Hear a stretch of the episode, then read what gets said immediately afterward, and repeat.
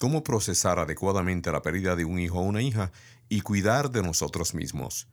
Este será el tema que estaremos tratando hoy aquí en Conversemos, las herramientas que usted necesita para las relaciones que usted desea.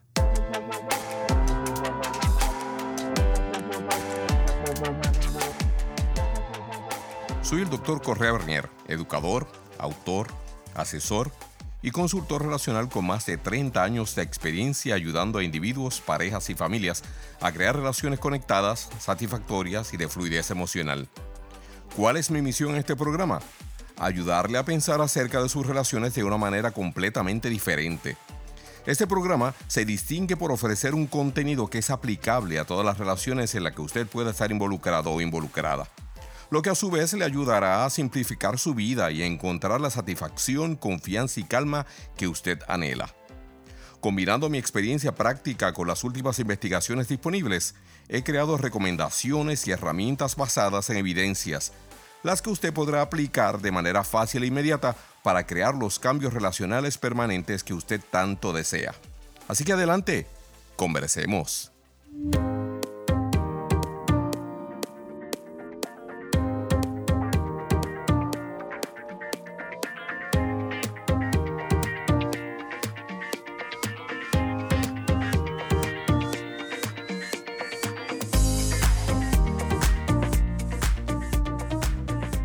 ¿Qué tal señoras y señores? Bienvenidos a Conversemos.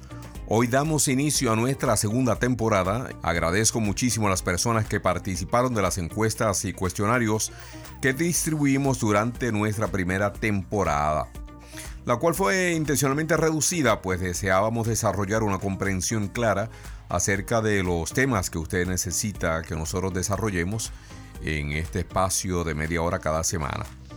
Como bien usted sabe, la temática central de nuestro programa son las relaciones, todo tipo de relaciones, desde las relaciones familiares hasta las relaciones laborales, y nuestra misión sigue siendo la misma. Nuestra misión está centrada en ofrecerle a usted las herramientas que necesita para que usted pueda desarrollar y mantener el tipo de relaciones que usted desea. Así que muchísimas gracias por sus comentarios, correos y participación. Y ahora entiendo que podemos proceder con nuestro podcast sabiendo que lo que estamos haciendo lo hacemos bajo sus recomendaciones y para su consumo bajo sus intereses expresados a lo largo de nuestra primera temporada y tiempo posterior a ella. Mire, lamentablemente tengo que iniciar esta segunda temporada de nuestro programa eh, tratando una temática a la cual no le podemos huir, pues ha mantenido desde el 24 de mayo a los Estados Unidos paralizado por el duelo. Ya usted sabe de lo que yo estoy hablando. Me refiero a la muerte de los 19 niños y dos maestras en el poblado de Ubalde, en el estado de Texas, acá en los Estados Unidos. Y yo creo que ya se ha hablado bastante sobre el tema y no es mi intención tener un monólogo eh, con ustedes el día de hoy discutiendo las razones de un fenómeno que yo considero que es totalmente innecesario y cuya existencia es dominada por la inercia política en el país y por el deseo de poder y control que muchos aún mantienen en esta nación. De lo que yo quiero hablar con ustedes el día de hoy es sobre la temática del duelo al reverso. Y cuando hablo del duelo al reverso me estoy refiriendo a los padres que tienen que pasar por el proceso de duelo como resultado de la muerte de uno o más de sus hijos. ¿no? ¿Cómo procesar semejante pérdida, que es lo que hemos visto eh, sucediendo en Ubalde en estos días. Eh, todas las pérdidas detonan algún tipo de duelo. Eh, todas las muertes nos afectan de una manera u otra, ¿no? Muerte de nuestros familiares, personas que nosotros queremos. Pero la muerte de un niño, la muerte de un hijo o de una hija, nos saca de sincronía, pues para nosotros la sincronización normal de la vida es predecible, ¿verdad? Porque todos esperamos que sean los hijos quienes terminen enterrando a sus padres y no a la inversa. Pero que los padres y madres tengan que pasar por la agonía y el sufrimiento de tener que enterrar a sus hijos. Eso es, eh, eh, no es solamente impredecible, sino que es muy doloroso. Y sucede, ¿no? Sucede, lo como hemos visto, sucede y sucede muy a menudo. De hecho, sucede todos los días. y no solo como resultado de tiroteos masivos en planteles escolares de la nación, sino que hay niños y niñas que mueren en hospitales de una manera mucho más privada como resultado de enfermedades terminales pediátricas. Hay otros niños y niñas que mueren a consecuencia de accidentes, de abusos o negligencias por parte de sus padres o tutores. Así que sucede todos los días. De hecho, aproximadamente 10.000 niños entre las edades de 1 a 14 años de edad mueren todos los años en los Estados Unidos. Así que otra vez sucede todos los días, pero no se supone que nos suceda a nosotros. sabemos que sucede, pero nosotros nunca esperamos que eso nos suceda a nosotros. Y cuando me sucede a mí, o cuando le sucede a usted, cuando le sucede a alguien en medio de nuestra comunidad, cuando le sucede a las familias de nuestros hermanos y hermanas de Ubalde, entonces la pérdida como que toma y cobra un nuevo sentido, un sentido diferente porque ya no es una pérdida a la distancia, sino que la pérdida está mucho más cerca de nosotros. Y la pregunta es, ¿qué es lo que debemos de hacer cuando esto sucede? ¿Qué debemos de hacer si somos nosotros los padres o madres o si somos la parte de la audiencia que está observando a padres o madres que se están deshaciendo paulatinamente como resultado de la, de, la muerte de uno de sus pequeños, que vemos personas caer vencidos por su propia vulnerabilidad y por sentido de inutilidad que les embarga al notar que no pudieron hacer absolutamente nada para salvar la vida de su hijo o de su hija. ¿Qué es lo que se supone que nosotros hagamos? Y aunque los padres que están pasando por un duelo como resultado de la muerte de uno o más de sus hijos experimentan respuestas clásicas del duelo psicológico o de la sintomatología biológica del duelo o social del duelo, existen, entiendo yo, una serie de desafíos que son únicos cuando la muerte involucra a un niño o una niña. Pero Cuando estamos hablando de niños que menores de 19 años, cuando notamos que la vida se le escapa al cuerpo de un niño que prácticamente estaba comenzando a vivir. En esos casos, los padres y madres se sienten en muchísimas ocasiones no solamente responsables por el bienestar del niño, sino que también se sienten responsables por la muerte de su hijo o de su hija. No solo están perdiendo a una persona que aman, sino que también se ven forzados a perder todos los años de promesas que habían esperado poder construir y cumplir junto a su pequeña o a su pequeño. Así que el trauma suele ser mucho más intenso, eh, los recuerdos y las esperanzas tienden a ser más, más difíciles perdón, de abandonar cuando lo que tenemos delante de nosotros es el cuerpo de nuestro pequeño hijo, de nuestro adolescente. Y como resultado, el proceso del duelo entonces tiende a ser más largo y la posibilidad del trauma recurrente o estado de transcrisis es mucho más amplio, es mucho mayor de lo que sucedermente sucede en las muertes de personas que como en mi caso eh, tuve el privilegio de eh, enterrar a mis padres ya cuando tenían 90 eh, y más de 100 años. Es muy diferente. Lo seguimos extrañando, pero sabemos que el ciclo de la vida se cumplió y que nosotros estamos siendo parte de ese ciclo, de que nosotros ahora somos la generación que está en decadencia y que en algún momento nuestros hijos nos van a enterrar a nosotros. Pero ¿por qué? ¿Por qué es tan difícil experimentar vivir y procesar la muerte de un hijo, de una hija, de un niño o de una niña? Ah, bueno, porque la muerte de un niño o una niña trae consigo una serie de desafíos que son, primero que nada, muy variados y también son muy continuos, tanto para los padres como para el resto de la familia. Eh, preguntas cotidianas como la palabra usual, ¿cuántos hijos tienen? Después de la muerte de un niño, después de la muerte de una niña, después de la muerte de un hijo, de una hija. Una pregunta como esta suele desencadenar una angustia intensa, porque ahora estamos viviendo con, la presencia, con la ausencia presente del que fue miembro de nuestra familia en físico y ahora sigue siendo miembro de nuestra familia en ausencia. Y eso trae una intensidad que es muy, muy particular y muy única. Ah, algunas personas encuentran la manera de cómo vivir con la pérdida, ¿verdad? Hay muchos padres y madres que aprenden a vivir con la pérdida, mientras otros padres y madres se la pasan el resto de su vida luchando por encontrarle sentido a la vida. Los sobrevivientes, los familiares del niño, de la niña, del joven, de la jovencita, los familiares pueden llegar a experimentar síntomas o estados depresivos muy profundos, cambios orgánicos, ¿no? enfermedades psicosomáticas, eh, condiciones neurológicas como resultado de la muerte de un miembro de la familia que estaba apenas comenzando a vivir. Eh, la familia como sistema, ¿no? como un sistema social, puede llegar a experimentar como resultado de una pérdida de este, de este calibre una desestabilización masiva y el matrimonio que produjo estos niños puede verse afectado en todo el sentido de la palabra como resultado de una pérdida tan significativa como la pérdida de uno de sus hijos.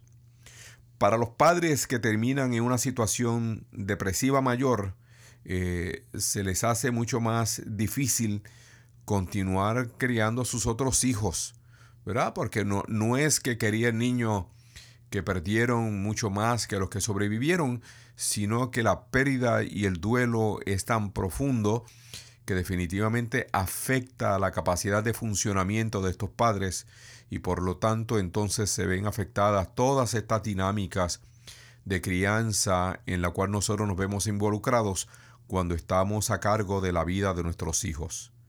Por lo tanto, eh, cuando nosotros vemos que los padres están siendo afectados eh, por estas pérdidas, aun cuando están divorciados o separados, esta es la razón de que una intervención profesional, ya sea por tratamiento psicoterapéutico o una intervención, una intervención farmacológica, son tan importantes y son tan útiles en situaciones como estas. Así que lo mejor que los amigos y amigas pueden hacer eh, en relación a estos padres, lo mejor que los familiares pueden hacer por los padres y madres en duelo, lo mejor que pueden hacer cada una de estas personas es mantenerse presentes, disponibles y solidarios con estos padres. Y si por casualidad usted escuchara a uno o ambos padres hablar acerca del suicidio, mi invitación es que usted preste atención a esos comentarios y que de ser necesario los lleve a una sala de emergencias. Porque es, es un comentario muy, muy, muy serio de la situación ser menos grave, entonces, eh, pero usted nota que el dolor parece no disminuir con el pasar del tiempo, entonces yo le invitaría a que usted tome en consideración ayudar a estos padres a programar una cita con un profesional de la salud mental o ayudarles a identificar un grupo de apoyo, de autoayuda, en, los cuales ellos puedan ir a interactuar con padres que han tenido pérdidas similares a los de ellos y ellas. Pero mire, deme par de minutitos, hagamos una pausa y regresamos a la temática de manera inmediata. Muchísimas gracias. María es una persona sociable y le gusta estar con su nieto. Hace un tiempo que ha perdido la ilusión y se desespera. Tiene depresión. Gracias a su esfuerzo y al apoyo de su familia, amistades y profesionales, ha logrado afrontar su situación. Una de cada cuatro personas padece alguna enfermedad mental a lo largo de su vida Reconócelo, la salud mental importa.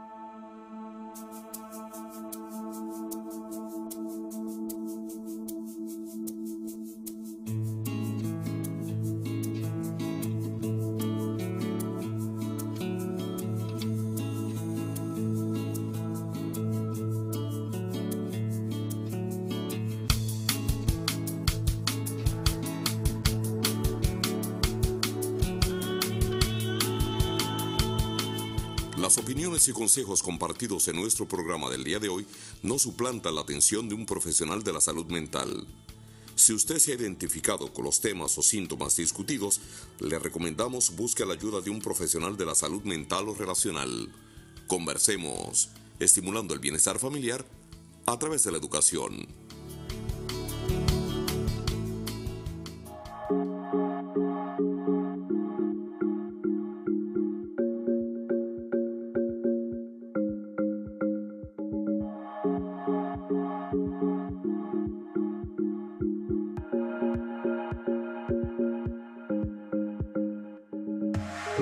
¿Qué tal, señoras y señores? Bienvenidos de regreso a Conversemos. Nuestra misión en Conversemos es proveerle a usted con las herramientas que necesita para que usted pueda construir y mantener las relaciones que usted desea. Mi nombre es el doctor Correa Bernier. Para mí es un honor contar con su presencia y el privilegio de su tiempo.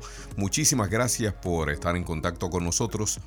Y para usted que participó de nuestros cuestionarios y encuestas de la primera temporada, muchísimas gracias por su, por su comportamiento y muchísimas gracias por su cooperación, porque definitivamente fueron comportamientos y cooperación que nosotros definitivamente admiramos y que le sacamos muchísimo provecho. Así que muchísimas gracias. El día de hoy estamos hablando del proceso de duelo en padres quienes han perdido eh, un hijo o una hija, especialmente aquellos que han perdido niños. Y por niños nos estamos refiriendo a, personas entre las edades de 1 a 19 años.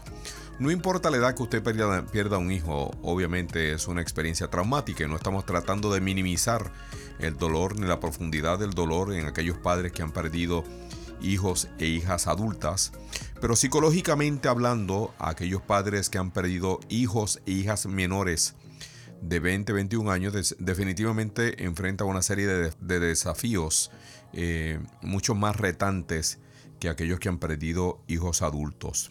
Tiene que ver muchísimo esto con lo que yo llamo la sincronización de vida, ¿no? Que se supone que nosotros contemos con el privilegio de ver crecer a nuestros hijos y entre, entre más jóvenes son los hijos que mueren, mucho más profundo, mucho más extenso es el trauma porque se rompe con esa sincronización de vida. Ah, y yo he mencionado todo lo que he estado mencionando hoy y mm, antes de irnos a la pausa estaba haciendo la recomendación de que si usted escucha a los padres hablando acerca de suicidio, que inmediatamente preste atención a lo que está diciendo y si lo que están diciendo es significativo, que lo lleve a una sala de emergencia y de la situación no ser una situación precaria, que entonces trate de ubicar, ayudar a estos padres a ubicarse en grupos de apoyo para que puedan dialogar e interactuar con padres que han pasado por experiencias similares a, la experiencia que ellos están pasando. Y eso yo lo mencionaba porque aún con buenas intenciones, eh, las almas más sensibles rara vez están adecuadamente equipadas para ayudar a los padres a sobrellevar la carga de una pérdida de esta magnitud. O sea, si usted no ha vivido, no importa cuánto lo intente, eh, si usted no ha vivido la pérdida de un hijo, de una hija, es poco probable que usted logre entender realmente lo que estos padres y madres están pasando y lo que está sucediendo en el corazón y la mente de estos padres que están en duelo. Así que aquí es donde realmente brilla el valor de los grupos de autoayuda, ¿no? Porque en este asunto de la solidaridad del dolor que nos define a nosotros como los seres humanos, los grupos ayudan muchísimo.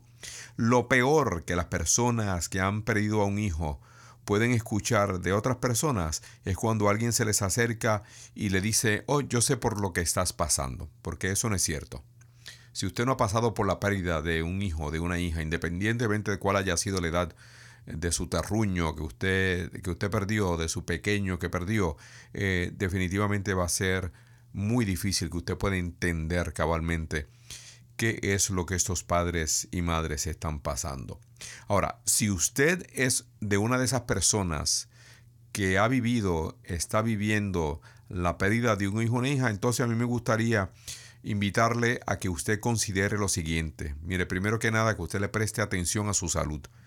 Si usted está pasando por un duelo, si usted pasó por un duelo y hay cosas inconclusas, todavía en ese duelo, mire, preste atención a su salud porque la mayoría de las veces los padres y sus hijos eh, y los demás miembros de la familia que han sobrevivido están tan abrumados por el dolor de la pérdida, eh, especialmente si fue una pérdida repentina, eh, que descuidan su propia salud. Y a veces estos padres se olvidan de comer o dejan de hacer ejercicio o comienzan a depender de la comida rápida, pues ya no cuentan con las energías para cocinar, para hacer ejercicio y para hacer lo que tienen que hacer en su vida diaria. En muchísimas ocasiones también descuidan en las visitas regulares a sus médicos y los chequeos que tenían ya programados. Así que un punto muy importante en medio del duelo es que usted siga prestándole atención a su salud y al cuidado de su salud. También le recomiendo que en medio de su dolor usted trate de evitar las personas negativas. porque hay muchas personas que simplemente no saben cómo responder con compasión y empatía a lo que usted y su familia están experimentando.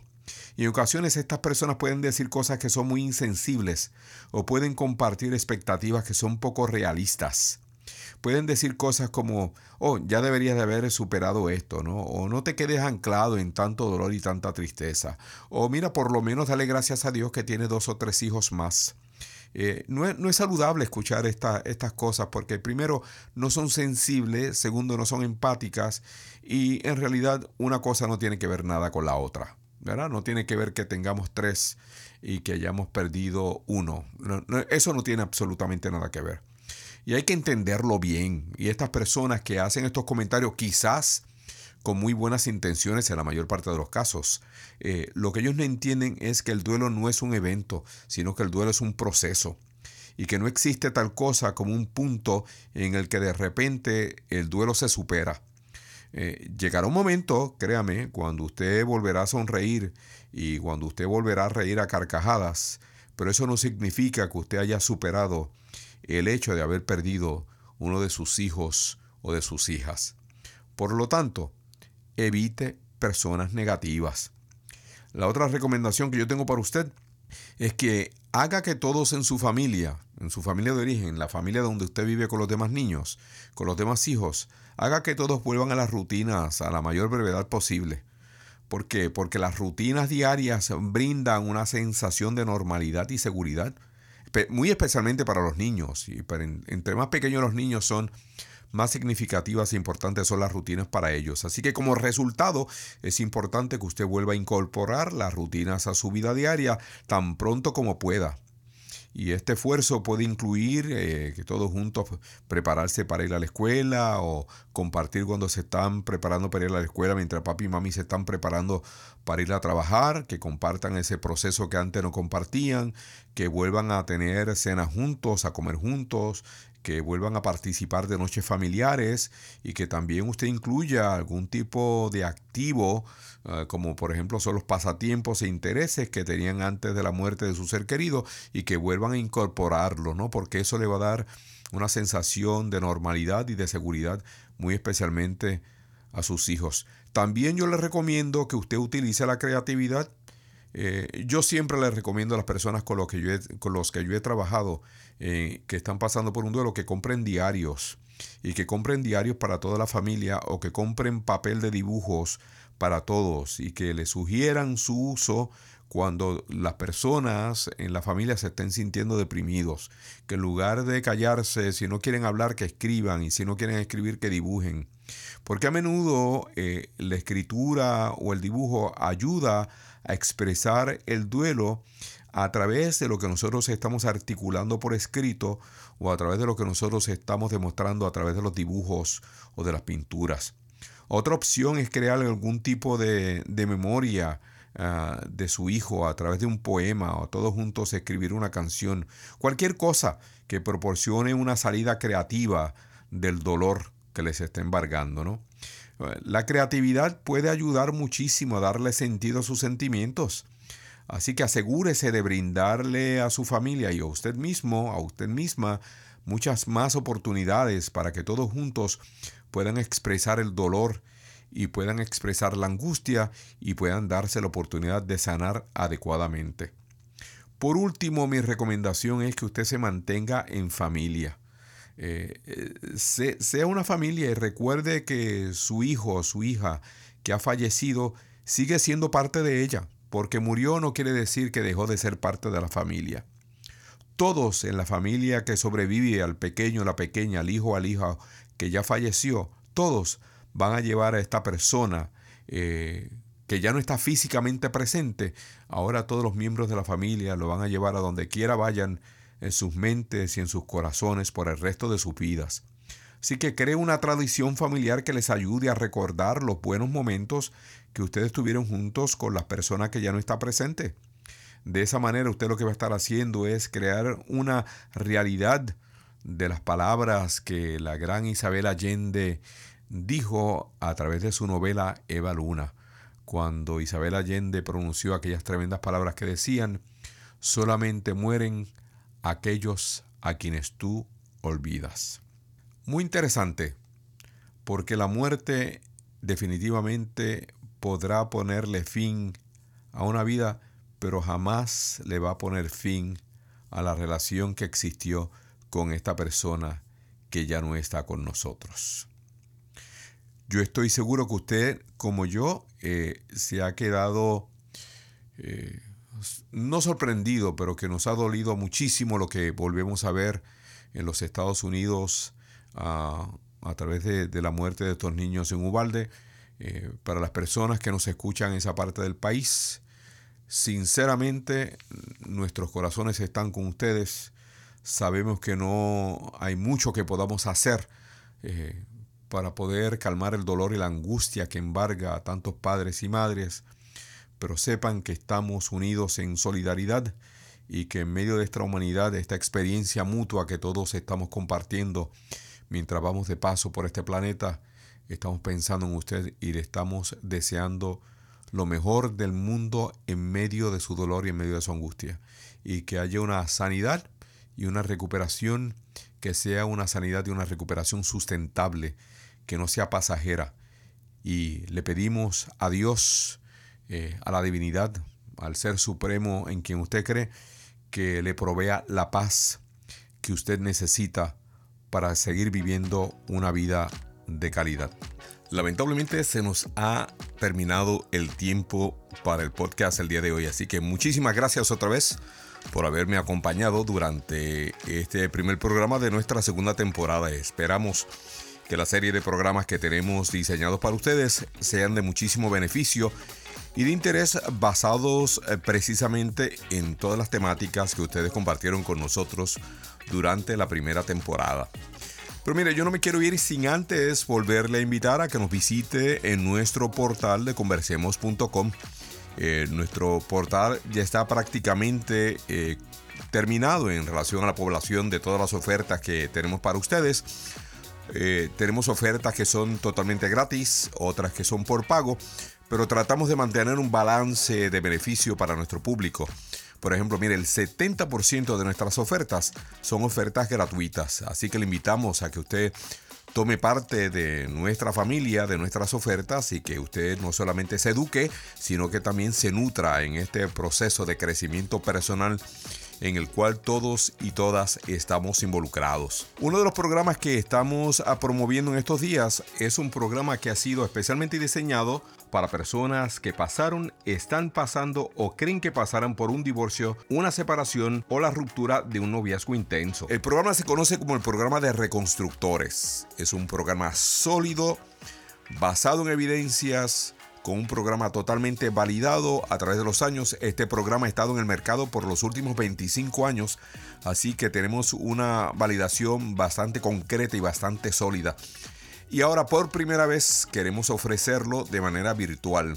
Y yo le invito, si usted va allá a conversemos.com, Allí va a haber uno de nuestros anuncios que se refiere a reconstructores y allí entonces usted podrá tener acceso a la información básica de nuestro programa. Allí le va a detallar el contenido, la filosofía, incluyendo el precio, los cuales son precios muy módicos, dicho así de paso. Si usted es un profesional de la salud mental y estuviera interesado o interesada en consulta de casos clínicos, también ofrecemos ese tipo de servicios con unos precios muy accesibles. Simplemente visítenos allí en conversemos.com y podrá encontrar eh, información acerca de nuestros servicios de consultas de casos clínicos. Sin nada más por el momento, entonces lo único que me resta es despedirme de ustedes, haciéndoles saber que estaremos de regreso aquí la próxima semana. Ha sido un placer estar con ustedes. Será hasta la próxima. Hasta entonces, adiós. Las opiniones y consejos compartidos en nuestro programa del día de hoy no suplantan la atención de un profesional de la salud mental.